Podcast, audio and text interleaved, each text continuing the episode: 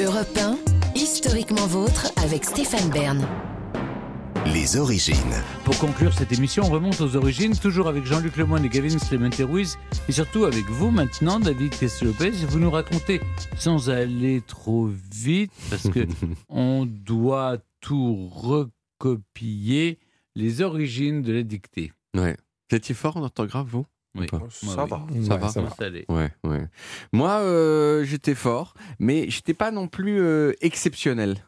Je dis ça parce que euh, pour moi, les gens exceptionnels en, en orthographe, c'est ceux qui font jamais de fautes, même quand ils pensent à complètement autre chose, qui sont à la, tête ailleurs, tout ça. Ils risquent aussi peu de faire des fautes que de pas savoir boire un verre d'eau ou, ou- ou mettre un, un pied devant l'autre. Moi, je suis pas du tout comme ça, et je m'en rends compte chaque jour. Chaque jour, j'écris toujours un premier jet des chroniques que je vous livre ici ensuite, et ensuite je relis pour ajuster, réduire, améliorer, passer, euh, si vous voulez, euh, de l'excellence euh, au génie. Et je vois, et je vois à chaque fois des fautes complètement honteuses qui m'ont échappé au moment de l'écriture à 100%, et en particulier des chapelets d'infinitif à la place Hmm. de participe passé. hein. On me dit qu'il en reste même. Peut-être, peut-être, peut-être. Pour moi, c'est à l'oral, c'est ça que. Non, mais vous savez, le, fa- le fameux Omar m'a tué. Hein je, je, je, tué ER. hein, je, je, le- C'est vous qui avez écrit ça finalement. Mais oui, c'est moi. Ah et bon, j'ai honte. donc vous Et, j'ai honte. Et j'ai honte. Euh, mais quand même, je suis bon dans le sens où si je décide de faire attention, ben, je ne fais aucune faute.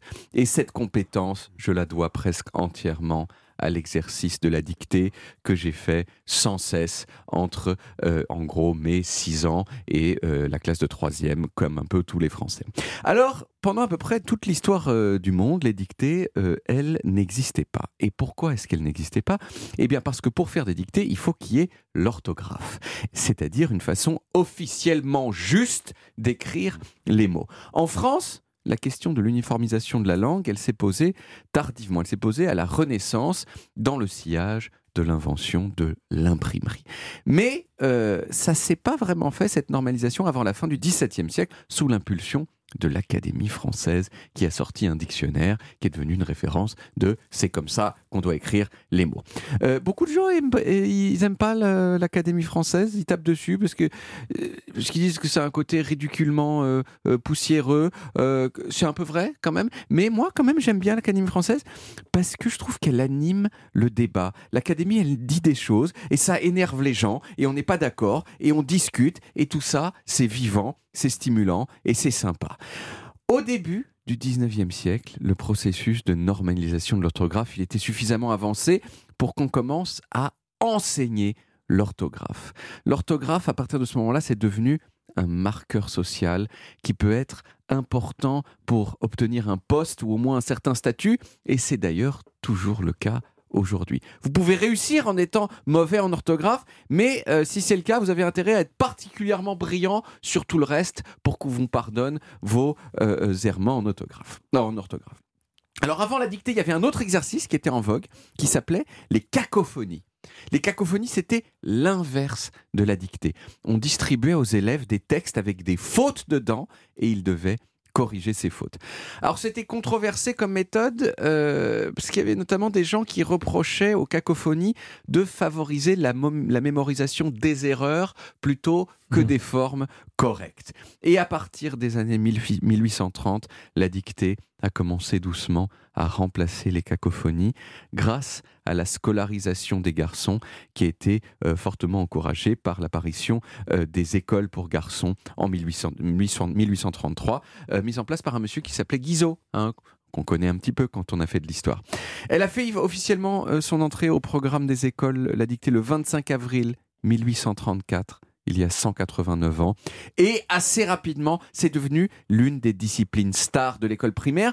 Pour une raison assez simple, c'est que les instituteurs eux-mêmes, ils étaient tous super forts en orthographe parce que c'était comme ça qu'ils étaient sélectionnés.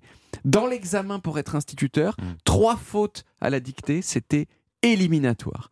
Et à la fin du 19e siècle, la dictée, c'est devenu l'une des épreuves majeures du certificat d'études. Si vous faisiez cinq fautes, vous aviez zéro. Et si vous aviez zéro en dictée, vous étiez éliminés. Donc dans l'ensemble, les gens qui avaient le certificat d'études, ils étaient assez balèzes en orthographe. Et c'est pour ça aussi qu'assez vite la dictée est devenue une passion nationale et même une passion mondaine.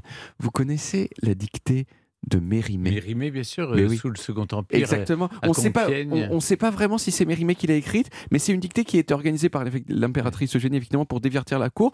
Une dictée ultra dure, avec par exemple cette les phrase, cuisseaux, les de- cette phrase, ouvrez les guillemets, quel que soit et quelque exigu qu'ait pu paraître à côté de la somme due les arts qu'étaient censés avoir donné la douairière et le marguillier, il était infâme d'en vouloir pour cela à ses fusiliers jumeaux.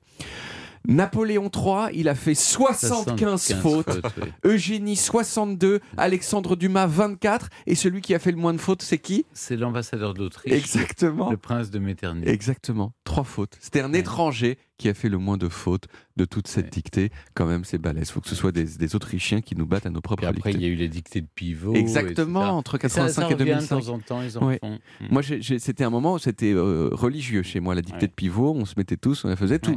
Et j'ai- j'aimais bien que même mes parents, même mes parents, ils faisaient des fautes. Et je trouvais que ah bah voilà, vous avez fait des Mm. fautes, vous voyez, c'est pas si facile à dicter quoi. Voilà. Mais merci David. Bah. On retrouve les origines en podcast sur toutes les applis audio et en vidéo sur YouTube, Dailymotion et sur le site europe1.fr. Vous pouvez également retrouver toutes nos émissions. Historiquement Vôtre, c'est terminé pour aujourd'hui, mais on revient lundi dès 16h avec toute l'équipe et surtout avec trois nouveaux personnages qui ont fait fort. Vauban, le maréchal du roi Soleil, architecte de génie et ses constructions impressionnantes qui ont permis de sécuriser le royaume. Puis celui qui est considéré comme le Vauban de Napoléon, Armand Samuel de Maresco. Et vous, Jean-Luc, vous nous raconterez un créateur de jeux vidéo qui a fait fort lui aussi. Ah oui, lui, il a même fait Fortnite, hein, l'un des jeux qui a révolutionné le genre. Je sais que vous aimez jouer en pyjama, tiens, Mm. regardez. Je vous raconte le doué et surtout très riche maintenant, Tim Sweeney, lundi. Eh bien, ça tombe bien parce qu'on sera là. Alors, bon week-end, les amis, et à lundi.